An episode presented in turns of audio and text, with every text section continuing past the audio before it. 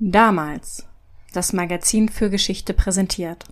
Damals und heute. Der Podcast zur Geschichte mit David und Felix. David, Felix, David, Felix, was passiert jetzt? wir reden über die 60er.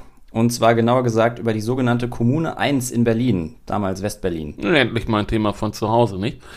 Mit dem WG-Leben kennst du dich ja besser aus als ich. Ich habe nie in einer WG gewohnt. Aber du schon. Insofern bist du hier eindeutig der Experte. Wie viele Mitbewohner hattet ihr über die Zeit? Ach Gott, viele. Besonders lang ist die WG ja auch noch nicht aufgelöst. Wie gesagt, wir hören heute von einem Experten zum Kommunenleben. Jawohl. Leg los. Also vorneweg sei gesagt, dass in den 60ern die Studenten-WGs noch nicht die Bedeutung hatten wie heute. Heute kann man sich als Student eine eigene Wohnung in der Regel schlicht nicht leisten. Ob man also will oder nicht, pfercht man sich zusammen und teilt sich einen Kühlschrank, der immer zu klein ist und streitet sich darüber, wer das Klo putzt. Aber als sich 1967 die Kommune 1 gründet, stehen dahinter andere Überlegungen. Man will die Revolution in den Alltag tragen. Die Kleinfamilie wird als die kleinste Einheit des Systems wahrgenommen und muss deshalb weichen. Das Ganze ist also ein politisches und soziales Experiment. Nieder mit der Bourgeoisie, hinfort mit dem kleinbürgerlichen Muff. Ganz genau. Lass mich dir eine Stelle aus dem Buch Die Jahre der Kommune 1 von Ulrich Enzensberger vorlesen. Ulrich Enzensberger ist der Bruder des bekannten Schriftstellers Hans Magnus Enzensberger und war damals einer der Kommunaden. Die haben nachher fast alle Bücher darüber geschrieben, das hier ist eins davon. Also ich lese dir die Stelle vor, wo es um die Gründung der Kommune geht.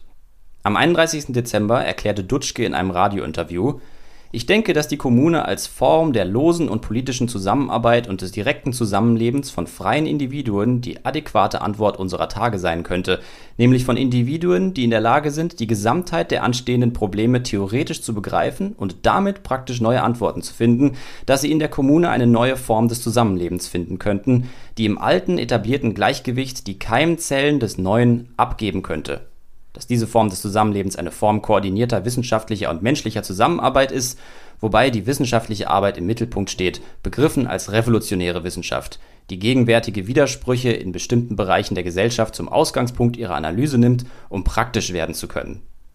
Äh, äh, äh, ja, ja, dann ist alles klar, ne? Ja, das habe ich mir, dachte ich mir, ne? Also sagen wir mal so, es hilft, wenn man den Satz schriftlich vor sich hat. Ähm, Enzensberger fährt jedenfalls fort. Am gleichen Tag kam es zu einem scheinbar entscheidenden Treffen der Kommune-Gruppierung bei Till Wilsdorf. Ich erinnere mich an die bis zum Platzen mit Menschen gefüllte nächtliche Wohnung, in der man bis zum Flur hinaus stand.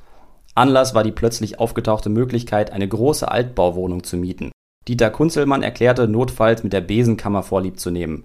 Früh um 4 Uhr oder 5 Uhr wurde zum letzten Mal die Frage gestellt, ja oder nein. Und da stellte sich bedauerlicherweise heraus, dass ungefähr die Hälfte der Anwesenden nicht bereit war, sofort mit dem Experiment zu beginnen. Dies sei, beteuerten sie unentwegt, keine grundsätzliche Ablehnung. Vielmehr sei nicht auszuschließen, dass sie in den nächsten Wochen doch noch zu der Gruppe stoßen würden. Nur Rudi Dutschke lehnte unter gar nicht sanftem Druck von Gretchen dezidiert das Konzept Kommune 1 ab und kündigte an, er wolle parallel zu uns eine Wissenschaftskommune aufbauen. Rudi Dutschke muss man natürlich kennen, als ehemaliger FU-Student auf jeden Fall. Der war also auch involviert, springt dann aber im entscheidenden Moment ab. Ich nehme an, das Ganze war ihm zu unwissenschaftlich. Er hatte Probleme mit dem methodischen Ansatz. Ja, sozusagen. Er will seine frisch geschlossene Ehe mit Gretchen Dutschke Klotz nicht gefährden. Das ist aber etwas kleinbürgerlich gedacht vom guten Rudi. Ziel der Kommune ist eben unter anderem die Auflösung hergebrachter sozialer Strukturen. Lass mich dir nochmal kurz was vorlesen, diesmal nur ganz kurz aus Wolfgang Kraushaar, die 68er Bewegung. Zitat durch die Revolutionierung des Alltagslebens sollen die bürgerlichen Lebensformen aufgebrochen, neue Verhaltensweisen erprobt und die Kommune zur Keimform einer subversiven Umwälzung der Gesellschaft gemacht werden. Dabei steht ein triebdynamisches Konzept im Mittelpunkt der Aktivitäten. In gewisser Weise soll der Versuch unternommen werden, die Libido zum Ausgangspunkt ihrer Aktivitäten zu machen und damit insgeheim zum politischen Programm zu erheben. Ein triebdynamisches Konzept zur Zerstörung der bürgerlichen Lebensweise. Ah ja. Das ging unserem frisch gebackenen Ehemann denn doch etwas zu weit. Der hatte ja schon mit der Eheschließung demonstriert, dass er kleinbürgerlichen Gedanken nachhing. Dafür, dass sie verheiratet war, wurde übrigens auch unsere alte Bekannte Golda Meir einst im Kibbutz scharf kritisiert. Eine Ehe passte nicht in das basissozialistische Experiment Kibbutz. Und eben auch nicht in diese neue Wohnform, die WG. Und Dutschke ist bei weitem nicht der Einzige, dem das nicht passt. Das kommt ja in dem Abschnitt, den ich davor vorgelesen habe, ganz gut raus. Als es ernst wird, springen viele ab. Alles interessant und unterstützenswert, aber das eigene Leben auf den Kopf stellen, das möchte man dann lieber doch nicht. Wobei diese Alltagsrevolution natürlich auch ein Anspruch ist, der, wie du dir vorstellen kannst, auch von denen, die da geblieben sind, nicht unbedingt erreicht worden ist. Ja, das kann ich mir vorstellen. Aber Rudi Dutschke ist trotzdem ein wichtiger Name in dem Kontext, weil dadurch nochmal klar wird, was der politische Hintergrund ist. Richtig. Das ist natürlich die Studentenbewegung der 68er. Entsprechend sind die Kommunaden auch Mitglieder des SDS, also des Sozialistischen Deutschen Studentenbundes. Zum SDS gehört natürlich auch Dutschke, der bekannte Studentenführer. Gut, Dutschke ist ja aber nun nicht mit dabei. Wer ist denn nun dabei? Folgende Gründungsmitglieder bleiben übrig. Der besagte Ulrich Enzensberger, der Bruder des Schriftstellers Hans Magnus Enzensberger, außerdem dessen Ex-Frau oder bald Ex-Frau Dagrun Enzensberger. Von wem jetzt die Ex-Frau? Vom Schriftsteller. Ah. Also die noch Schwägerin von Ulrich Enzensberger.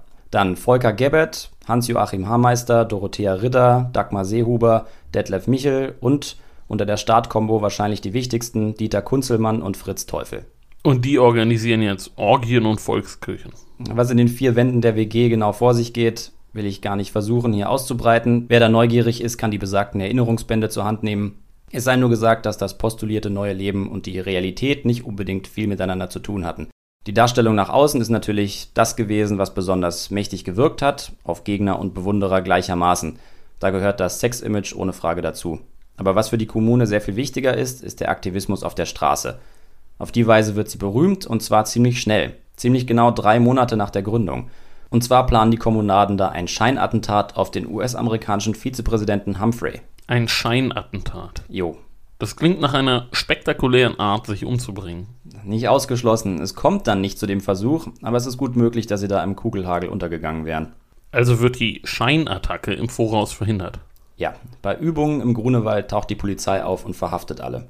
Warum hatten Sie sich den Humphrey eigentlich ausgesucht für Ihre erste große Aktion? Oder war das Zufall, weil der gerade da war? Das sollte Protest gegen den Vietnamkrieg werden. Der beschäftigt die Studenten ja damals in der ganzen westlichen Welt, nicht nur in den USA und in Europa, sondern zum Beispiel auch auf den Philippinen. Ich weiß gar nicht mehr, ob ich das in der Markus-Folge damals erwähnt hatte. Keine Angst, ich erwähne es demnächst in der Bangladesch-Folge wieder.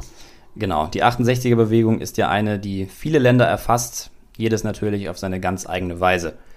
Humphrey ist jedenfalls der Vize von Präsident Lyndon B. Johnson und mit dem geht der amerikanische Einsatz in Vietnam ja erst richtig los. Also ein Antikriegsprotest, der dann aber nicht stattfinden kann. Wie leitet sich jetzt daraus die Berühmtheit her, von der du gesprochen hast? Der findet ja nicht statt, dieser Protest. Ja, die Polizei nimmt das alles sehr ernst, extrem ernst. Auf die Verhaftung im Grunewald folgen Wohnungsdurchsuchungen und die Observierung des SDS-Hauptquartiers. Da stehen plötzlich einige auffällig unauffällige PKWs mit großen Antennen vor der Tür. Clever, aber so eine Form der Überwachung hat ja auch was. Wirkt auf subtile Art schön bedrohlich. We are watching you. Mhm, aber die SDS-Leute wehren sich. 80 an der Zahl stürmen jetzt aus ihrem Quartier, brechen die Antennen ab, stechen die Reifen auf und beschmieren die Autos mit Hakenkreuzen. Zur Erklärung, man hat damals noch ironisch geschmiert. Ja, kann man sich heute gar nicht mehr vorstellen. Sarkastische Graffitis. Hm, die 60er sind halt etwas her. Ja. Die eingeschlossenen Beamten rufen jedenfalls die Kavallerie und kurz darauf kommen fünf Streifenwagen und zwei Mannschaftswagen angebraust. Und nun Straßenschlacht? Nee, soweit kommt's nicht, aber zwei aus dem SDS-Vorstand werden festgenommen. Das Ganze zieht jetzt jedenfalls immer größere Kreise und als nächstes kommt die Springerpresse ins Rollen. Bild titelt Geplant Berlin Bombenanschlag auf US-Vizepräsidenten. Man muss dazu sagen, dass die Bild sich das nicht einfach ausdenkt. Die Polizei lässt nämlich verlauten, die Verschwörer hätten einen Anschlag auf das Leben Humphreys vorbereitet. Mit Bomben, Chemikalien oder anderen gefährlichen Tatwerkzeugen, zum Beispiel Steinen. Und Informationsquelle ist wiederum der Verfassungsschutz.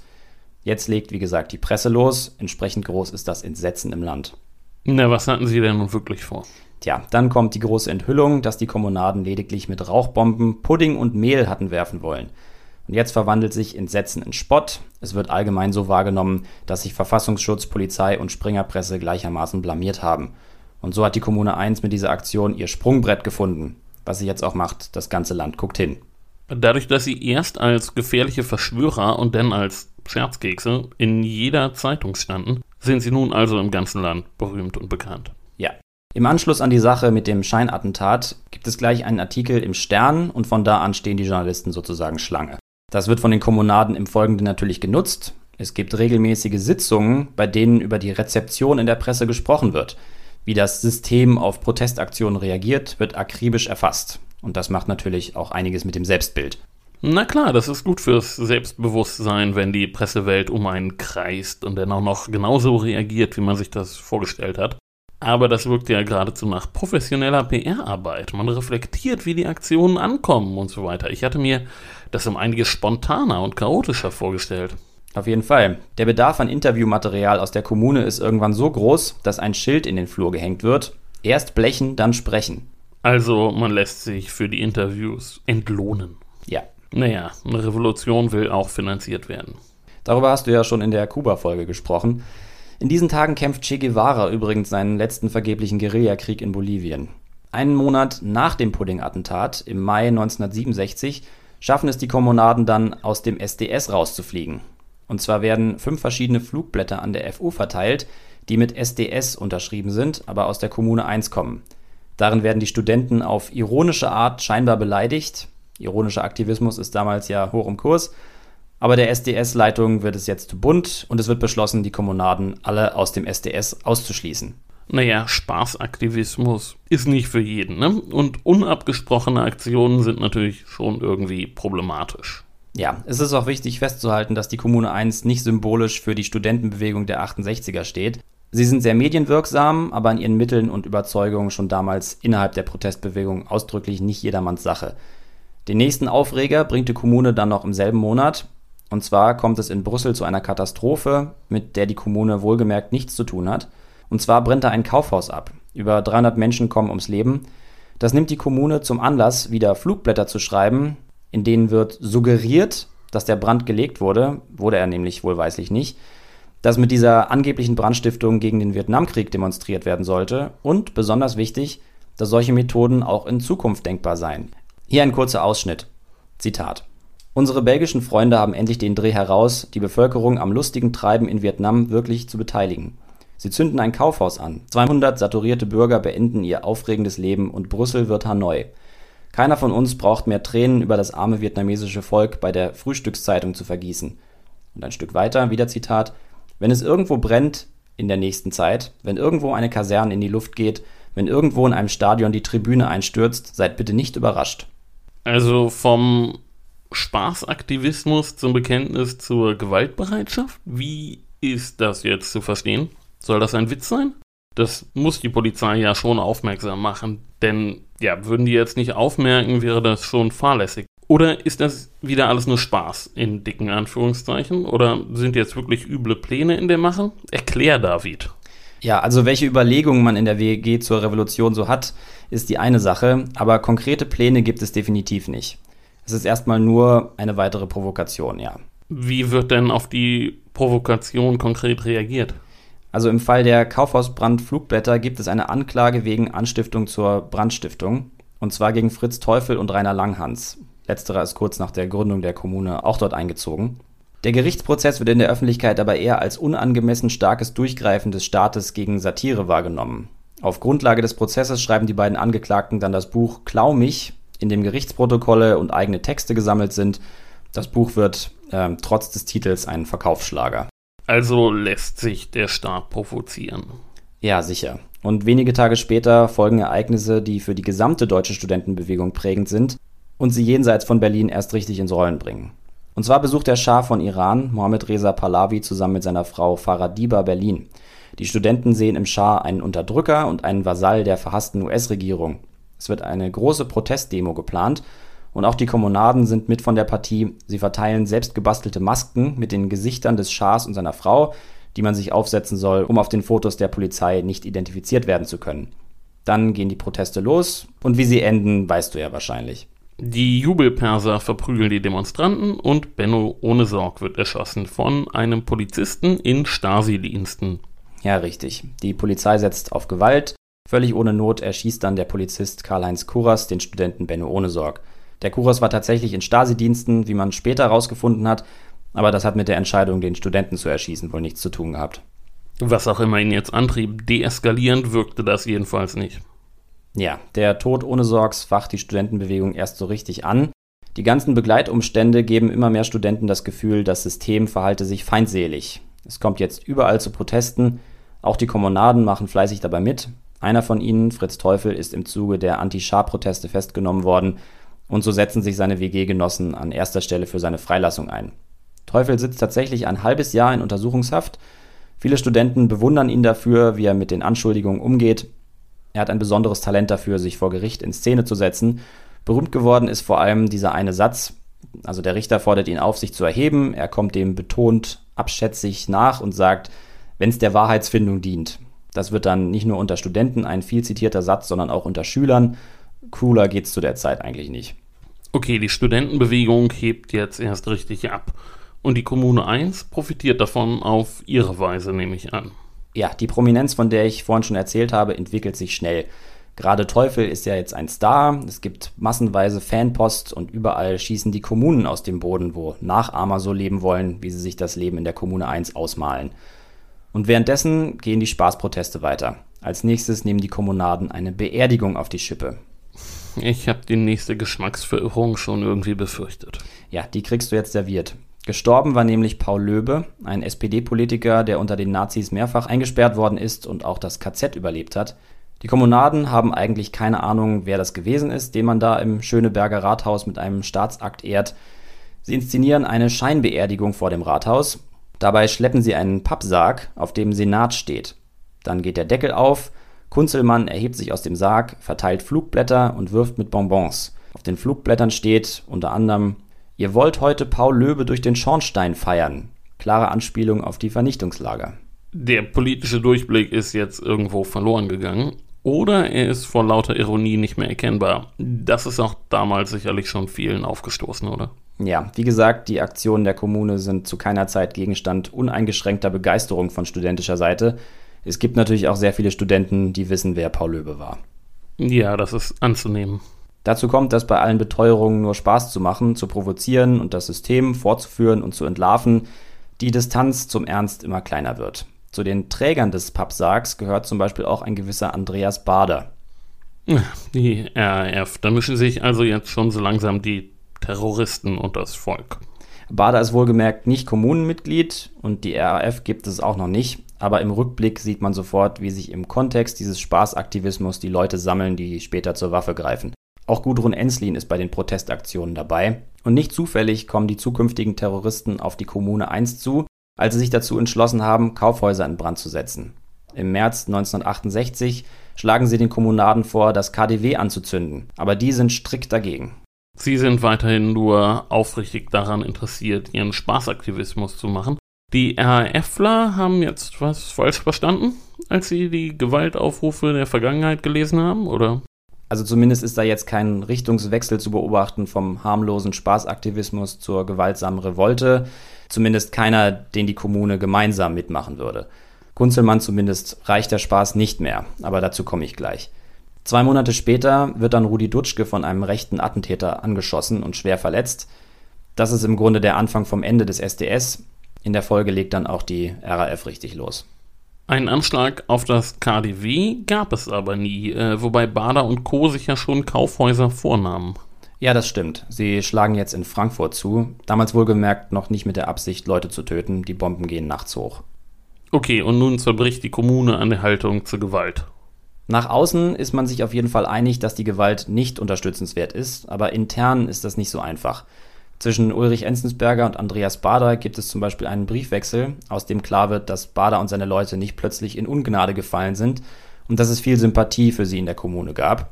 Interessant an dem Briefwechsel ist übrigens auch folgende Stelle, wenn auch aus anderen Gründen. Zitat: Wir haben uns einen neuen Verkaufsknüller einfallen lassen. Gruppensex, damit wieder Geld reinkommt. Okay, also Gruppensex als Verkaufsknüller, das soll wohl heißen, die Presse soll wieder kommen und sich um Interviews reißen. Na klar, da waren die Kommunaden ganz Marketing-Experten. Da hatten sie denn auch kein Problem mit dem Boulevard. Und natürlich war das auch alles ein bisschen Show. Hinter den Kulissen war es natürlich nicht unbedingt immer so, wie es der Presse verkauft wurde. Das gilt sowohl für die politischen Überzeugungen und die Haltung zur Gewalt als auch fürs Sexleben in der WG. Die WG hat bis zu diesem Zeitpunkt jedenfalls nichts von ihrer Bekanntheit eingebüßt und die Selbstvermarktung erreicht dann bald ungeahnte Höhen, als Uschi Obermeier in die Kommune einzieht. Zur Erklärung, Uschi Obermeier war zu der Zeit der bekannteste Groupie des Landes, bekannt für Liaisons mit Jimi Hendrix und Mick Jagger, wenn ich mich nicht ganz täusche. Und der Stern bot ihr, glaube ich, eine völlig verrückte Summe für Nacktfotos. Richtig, das war alles schon die Phase, als sie in der WG war. Also sie und Rainer Langhans, der zu der Zeit schon eine wichtige Rolle in der Kommune spielt, sind damals eines der bekanntesten Paare des Landes und das Bedürfnis der Presse zu fotografieren steigt ins Unermessliche. Das heißt, fotografieren will man natürlich in erster Linie Uschi Obermeier. Nicht Rainer Langhans? Langhans ist seit seinen Tagen vor Gericht und seinem Buch Klaumig auch wirklich kein Unbekannter mehr zu der Zeit, klar. Gut, also kam Kohle rein, so wie Ulrich Enzensberger sich das vorgestellt hatte. Jo. Bedeutete das denn nun, dass auch die politischen Spaßaktionen jetzt wieder populärer wurden? Sex verkauft sich ja bekanntlich gut. Nein, von den bekanntesten Aktionen habe ich dir schon erzählt. Radikaler entwickelt sich dann besonders Kunzelmann, aber mit dem hat zumindest Obermeier wenig zu schaffen. Passt doch irgendwie nicht zusammen, ne? Ja, richtig. Irgendwann tritt dann auch die Bombe in die Welt der Kommune. Und zwar hat der Verfassungsschutz einen Mann in der Szene installiert, Peter Urbach, den man gemeinhin S-Bahn-Peter nennt. Der ist Handwerker und macht im Umfeld immer alle möglichen Arbeiten in den Wohnungen. Klar, so jemanden braucht man unter Studenten, wo alle zwei linke Hände haben. Ich kenne das Problem, ja. Entsprechend gut kann er sich überall einbringen. Und als dann hier und da das Interesse aufkommt, doch mal was in die Luft zu jagen, ist er zur Stelle. Entsprechend kommt dann im März die Polizei vorbei und findet eine Bombe im Badezimmer der Kommune. Kunzelmann und Langhans kommen in Untersuchungshaft werden aber nach ein paar Wochen wieder freigelassen, weil man ihnen keinen Anschlagsplan nachweisen kann und weil sie argumentieren, dass einfach jeder die Bombe im Badezimmer hätte abstellen können. Weil in der Kommune die Massen ein- und ausgehen und die Tür nie zu ist. Und wahrscheinlich war es so unordentlich, dass ein kleines Bömpchen in der Badewanne schon mal übersehen werden konnte. Genau. Das ist ja auch eine verrückte Verteidigung. Aber gut, Vorbeigebracht hatte die Bombe aber doch der V-Mann, oder? So wusste die Polizei überhaupt erst von der Bombe. Ja, die Bombe war von Peter Urbach. Und Urbach bleibt in Position und wartet ab. Bereit, die nächste Bombe zu liefern. Natürlich am besten dann, wenn sie auch jemand einsetzen will. Gab es denn nun ein echtes Interesse an Bombenanschlägen im Stil der RAF oder nicht? Nicht bei allen, aber bei einigen schon. Bei Dieter Kunzelmann zum Beispiel. Also leben da jetzt hedonistische Groupies und Gruppensex-Freunde neben Terroristen. Kunzelmann und andere sind zu dem Schluss gekommen, dass sie Gewalt anwenden müssen, um ihre politischen Ziele zu erreichen. Besonders Kunzelmann will jetzt Nägel mit Köpfen machen. Mit einer Gruppe radikalisierter Linker reist er in ein Lager der palästinensischen Fatah. Da will er lernen zu kämpfen und diese neu erworbenen Fähigkeiten dann in Deutschland einsetzen. Und die Fatah ist dazu bereit, die Deutschen auch auszubilden. Sicher, im Hass auf Israel sind sich alle einig und man versteht sich blendend. Das ist ja jetzt ein Aspekt der Kommunadenwelt, den wir noch nicht angesprochen haben. Ist das so die Zeit, in der der traditionell eher rechte Antisemitismus in Teile der linken Bewegung einsickert? Jo, und Kunzelmann und Konsorten sind da ganz vorne mit dabei. Kommen Sie denn nun als Gotteskrieger wieder zurück nach Berlin? Naja, mit dem Kriegersein ist das so eine Sache. Der Wille allein tut's noch nicht. Kunzelmann schreibt später Folgendes dazu. Zitat, bei der Ausbildung an der Kalaschnikow gab ich sehr schnell auf. Ich konnte kein einziges Mal nach dem Auseinandernehmen der Waffe sie auch nur annähernd wieder zusammensetzen. Bei meinen Schießübungen bestand nicht nur für mich, sondern für alle Umstehenden allerhöchste Gefahr. Wie gesagt, zwei linke Hände. Es ist nicht immer ein V-Mann zur Stelle, der einem zur Hand geht. Das wird das Problem gewesen sein. Na, was passiert denn nun mit Kunzelmann und seinen Freunden? Sie kehren nach Deutschland zurück und Kunzelmann gründet die Tupamaros West-Berlin benannt nach einer kommunistischen Untergrundbewegung in Uruguay. Kurz nach seiner Rückkehr nach West-Berlin kommt es dann zu einem Anschlagsversuch auf das jüdische Gemeindehaus. Dafür wird aber nie jemand verurteilt. Also machen Sie ernst mit oder ohne Kalaschnikows. Für was kämpfen die jetzt eigentlich? Sind das Kommunisten, Antisemiten, Anti-Establishment? Ja, ja und ja. Kunzelmann ist der Kopf hinter der Kommunenidee gewesen. Er findet Mao großartig und er schimpft gern über die Juden. Ich kann dir die Motive nicht einzeln herleiten, aber das ist sicher auch müßig, glaube ich. Relevant ist folgende Aussage Kunzelmanns, Zitat, Palästina ist für die BRD und Europa das, was für die Amis Vietnam ist. Die Linken haben das noch nicht begriffen. Warum? Der Judenknacks. Okay, verstehe. Und was trägt sich dann in dem Gemeindehaus zu? Das rolle ich jetzt in erster Linie deswegen nicht weiter aus, weil es uns immer weiter von der Kommune 1 wegführt. Nur kurz, einer von Kunzelmanns Kollegen aus dem Fatah-Lager, Albert Fichter, deponiert den Sprengsatz am 9. November 1969 am Jahrestag der Pogrome von 1938. Da versammelt sich die jüdische Gemeinde im Haus in der Fasanenstraße zu einer Gedenkveranstaltung. 250 Menschen, darunter auch Holocaust-Überlebende. Die Bombe geht aber nicht hoch, weil der Zünder korrodiert ist. Bis heute hat es dazu kein Gerichtsurteil gegeben, was damit zu tun haben könnte, dass auch der V-Mann Peter Urbach wieder eine Rolle gespielt hat. Man stelle sich die Verwicklung der Bundesrepublik in einen nur durch Zufall fehlgeschlagenen Anschlag auf 250 Juden vor. Ja, das wäre übel geworden. Aber lass mich zur Kommune zurückkehren. Da stehen, wie gesagt, die Journalistenschlange, um Uschi Obermeier fotografieren zu dürfen. Politisch ist der WG aber inzwischen der Sprit ausgegangen.